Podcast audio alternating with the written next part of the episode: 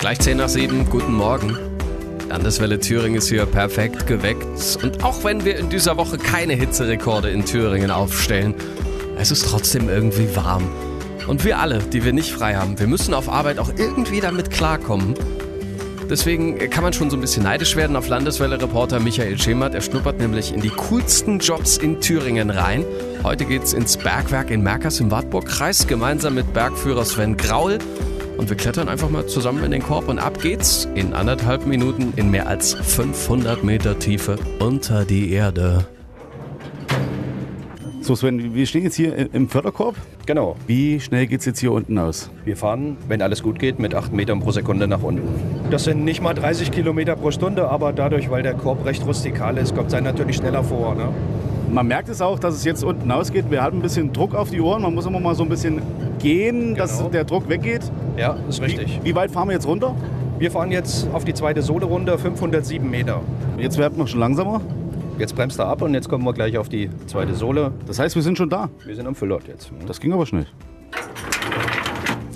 Dann startet die große Maschine, den LKW. So, los geht's. Kommen wir gleich zum Museum.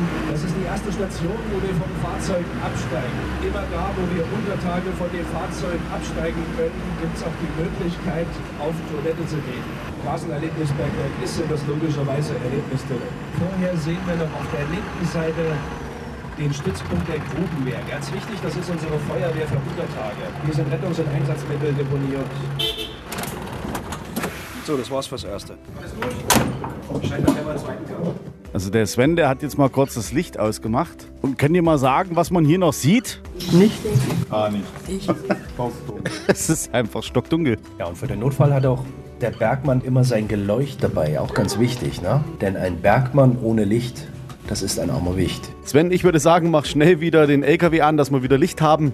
So im Dunkeln ist es nämlich ganz schön gruselig, muss man sagen hier. Ich komme ja auch aus der Region, kenne auch viele Bergmänner. Und äh, was ich von denen weiß, die haben auch immer mal daheim so eine Flasche Schachtschnaps stehen.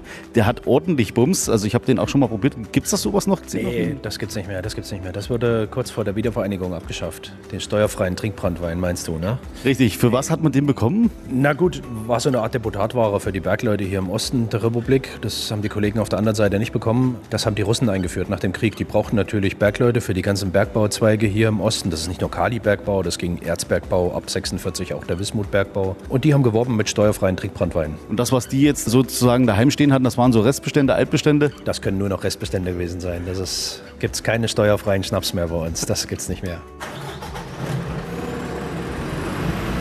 Und da geht's weiter zur nächsten Station. Eine Tour in über 500 Metern Tiefe im Erlebnisbergwerk Merkers bei angenehmen 17 Grad.